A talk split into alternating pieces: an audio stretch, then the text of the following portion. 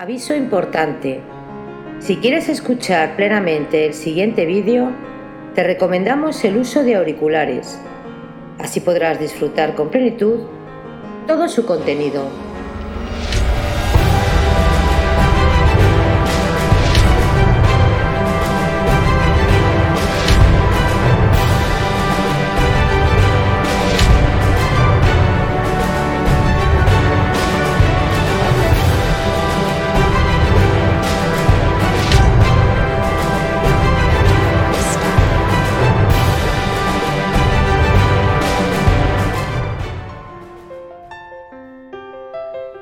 Grandes biografías para el recuerdo. Emma Kuhn. La pintora visionaria. Emma Kuhn nació en 1892 en la comuna suiza de Brinau. Fue una pintora, sanadora espiritualista y visionaria suiza. Sus padres eran tejedores y Emma mostró desde pequeña un don para la percepción extrasensorial. Fue una naturópata telepática que con sus poderes espirituales lograba curar a las personas armonizando y equilibrando todos los niveles del ser, el cuerpo, la mente y el espíritu. Usaba hierbas y un polvo de roca muy terapéutico que descubrió en una cantera de piedra romana cerca de Zurich. Era un producto natural que se extraía del interior de la tierra y que denominó con el nombre de Aiona. Admirada por las diferentes aplicaciones en las que usaba este mineral, el nombre de este producto significaba en griego ilimitado.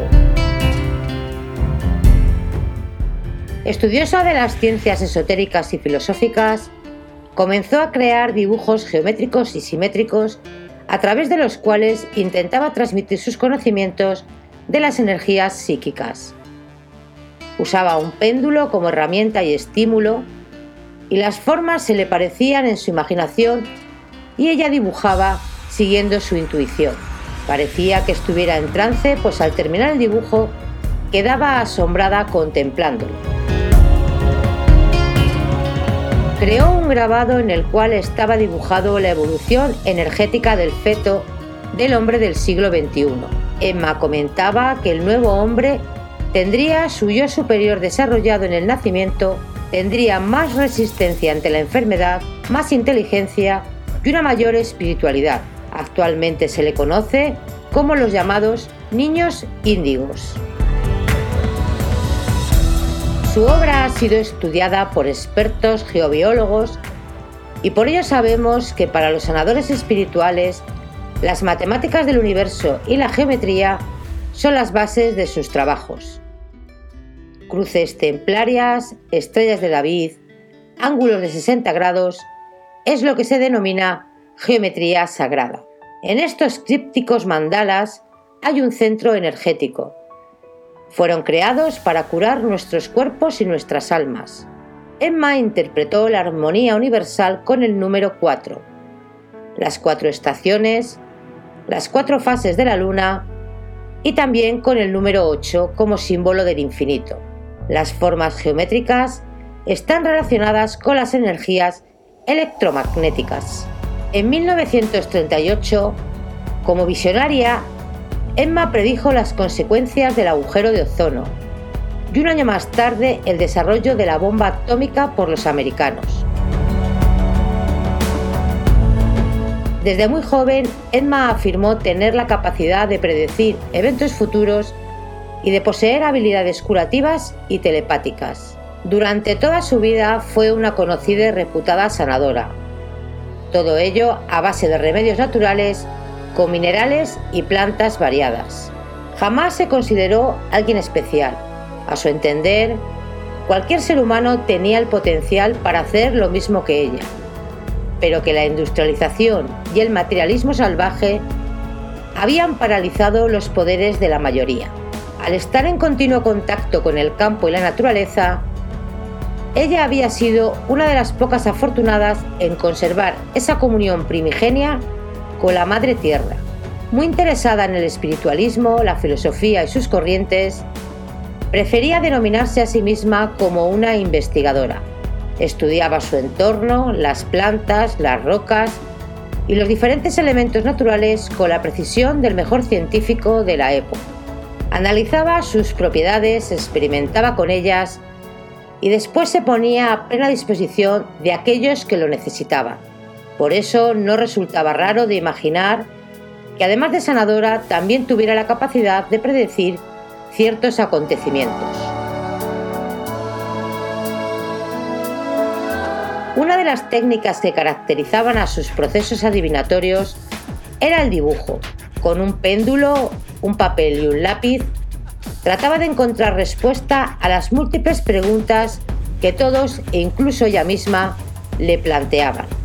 Ella afirmaba que al registrar los trazos geométricos del péndulo podía averiguar mucho sobre el mundo que la rodeaba, desde los temas tratados en una reunión gubernamental hasta preguntas de índole más personal y particular, como las variaciones de una enfermedad.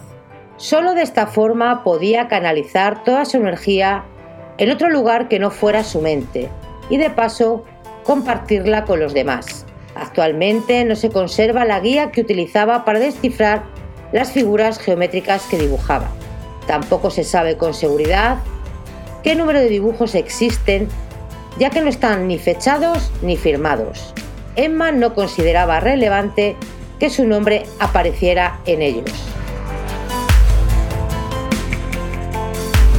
Emma Kunz podía estar hasta 24 horas trabajando en una sola pieza, vislumbrando el grosor, la forma, el tamaño y la presión de los campos de energía. Se tomaba muy en serio su trabajo y de hecho se cree que durante la Segunda Guerra Mundial trató de despolarizar las energías negativas del propio Adolf Hitler. También le daba mucha importancia a los colores en sus creaciones, que le permitían visualizar el estado de ánimo y la situación de la persona que había acudido en busca de su ayuda. Se ha llegado a asegurar que incluso vaticinó la creación de la bomba atómica por parte de los Estados Unidos, además del calentamiento global y la destrucción de la capa de ozono. Profeta o no, el legado de Kuhn ha llegado hasta nuestros días gracias a las incontables exposiciones globales de las que se ha formado parte. La artista que jamás conoció este tipo de fama durante su vida, jamás hubiera pensado que sus dibujos serían hoy en día analizados por críticos de arte, comisarios de museos e investigadores. Su conexión con la espiritualidad, las matemáticas, la medicina y la biología son solo algunas de las partes más atractivas de su personalidad. De hecho, cuando aún estaba viva, llegó a afirmar lo siguiente. Lo que yo hago no será entendido hasta más adelante en el siglo XXI. Puede que Emma, hace más de 50 años, ya supiera más sobre su futura trayectoria artística de lo que jamás podremos entender. Quizás simplemente todo se trate de una serie de fascinantes coincidencias. Ahí residen el misterio y la incertidumbre que llevan medio siglo pululando por la figura de esta mujer y de sus dibujos indescifrables. Aún permanecen a la espera de que alguien sepa realmente capaz de ver más allá del papel. La propia Emma se consideraba a sí misma, más que una artista, una sanadora y una investigadora de la naturaleza, pero tuvo la visión lúcida de que sus dibujos, que se han conservado un legado de más de 400, serían contemplados por generaciones futuras. No recibió una educación artística formal y nunca llegó a exponer en vida, pero hoy la consideramos la pionera del arte más próximo a la espiritualidad. Será en 1938, cuando tenía 46 años, cuando comenzó a llevar a cabo grandes dibujos utilizando péndulos que consideraba instrumentos de adivinación.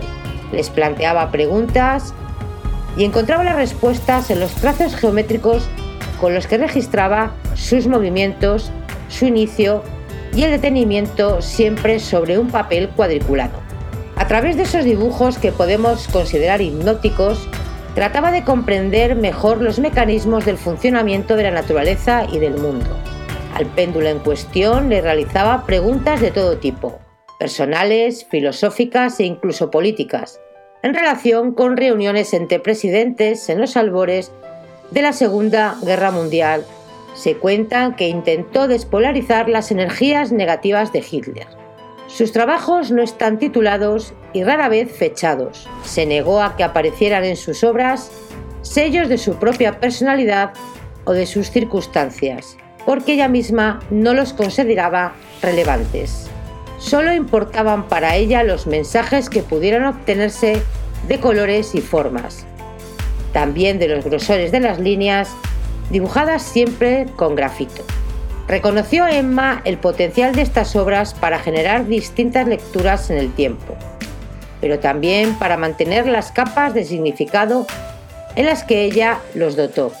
Es sabido que los utilizó a modo de guía para diagnosticar a sus pacientes en relación con enfermedades del cuerpo y de la mente, pero también para iniciar sus propias investigaciones de índole espiritual. La primera vez que el público pudo ver la obra de Kuntz fue en 1973, pero desde entonces ha formado parte de no pocas exposiciones colectivas. Desde entonces se ha estudiado en la medida de lo posible el impacto de estos dibujos de su visión holística del cosmos. Hay quien los interpreta como representaciones de campos de energía expansivos que contienen a la vez perspectivas de la naturaleza en lo micro y en lo macro. Emma nunca entendió sus supuestas percepciones extrasensoriales como milagrosas.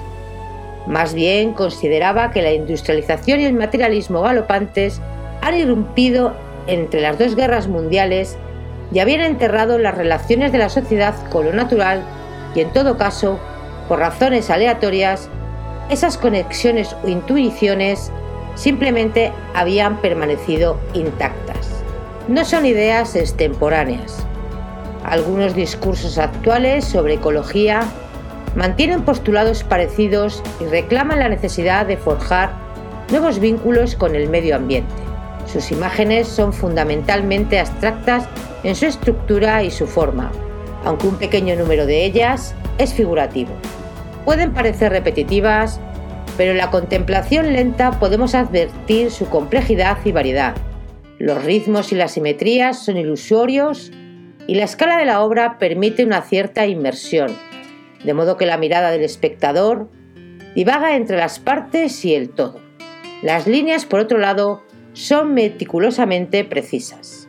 En su obra número 12, titulada Filosofía de la vida, se ha interpretado como el diagrama de un hombre inserto en el cosmos, una representación muy significativa de la cosmovisión de Kuhn. El eje vertical y horizontal podrían aludir al crucifijo del hombre que se disponía entre la maldad a la izquierda y la bondad a la derecha, representados a través de figuras femeninas y masculinas entrelazadas. Se entendería que el hombre comienza su existencia cabeza abajo en la oscuridad y va ascendiendo verticalmente hacia la trascendencia más luminosa. Una de las pocas obras datadas es la del número 20, fechada en 1939. Kunz podría haber predicho en este dibujo que los Estados Unidos estaban desarrollando un arma de gran capacidad destructiva. Según testimonios, quedó tan alarmada por el posible mal que esta fuente de energía, de forma inusitada, interrumpió la realización del mismo para telefonear a una amiga. Para algunos, la predicción se materializó en 1945, con las bombas atómicas lanzadas en Hiroshima y Nagasaki. En la lámina número 190, realizada poco antes de su muerte, encontramos una pirámide, símbolo antiguo de la poderosa conexión entre la Tierra y el universo. Emma dejó escrito que con esa última obra había dejado abierta la séptima cámara de la pirámide y de sus investigaciones que estaban acabadas. Emma Kunz murió en 1963 dejándonos su legado de casi 400 grabados. Su casa en Suiza es hoy un museo donde se exhiben sus cuadros. En reconocimiento a su trabajo como sanadora e investigadora, la Oficina de Correos Estatal le ha dedicado un sello. Después de la Segunda Guerra Mundial, a la cantera se le dio el nombre de Gruta de Emma Kuhn.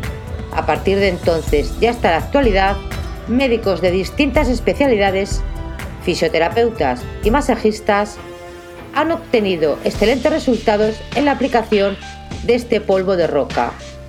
Todo ello en sus tratamientos para los pacientes.